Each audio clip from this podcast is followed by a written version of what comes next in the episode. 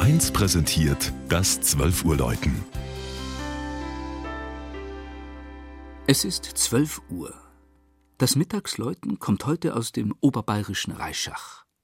Regina Fahndal über die katholische Pfarrkirche St. Martin und ihre Geschichte.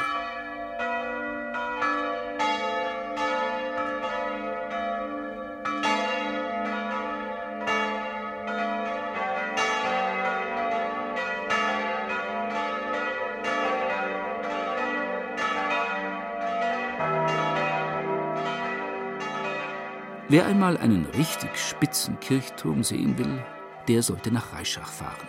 Ins Zentrum des Holzlandes, wie der Volksmund das Hügelland im nördlichen Landkreis Altötting nennt. Aber auch das Gotteshaus selbst, ein spätgotischer Bau mit seinem schönen Kreuzgewölbe, hat allerhand zu bieten. Er entstand unter dem Mäzenat der Hohenecker, einem typischen kleinadeligen Geschlecht, das es selten zu herausragenden Berühmtheiten gebracht hat. Immerhin einer von ihnen war Abt von St. Blasien im Schwarzwald.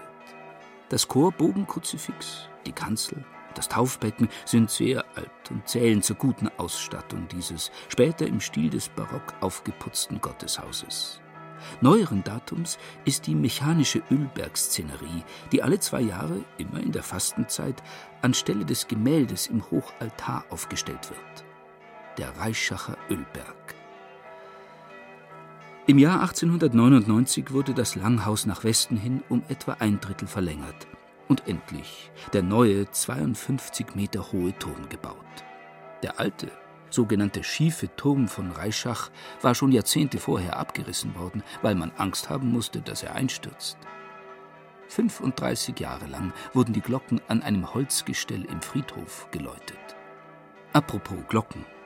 Im Zweiten Weltkrieg hatte Reischach nur noch eine einzige Glocke aus dem 16. Jahrhundert im Turm. Das klang recht mager, so dass sich ein Bauer erbarmte und der Pfarrei seine eigene Dachglocke zur Verfügung stellte. Dass sie aber gleich bei ihrem ersten Einsatz am Kirchturm zu seiner eigenen Beerdigung läutete, ist schon eine traurige Geschichte.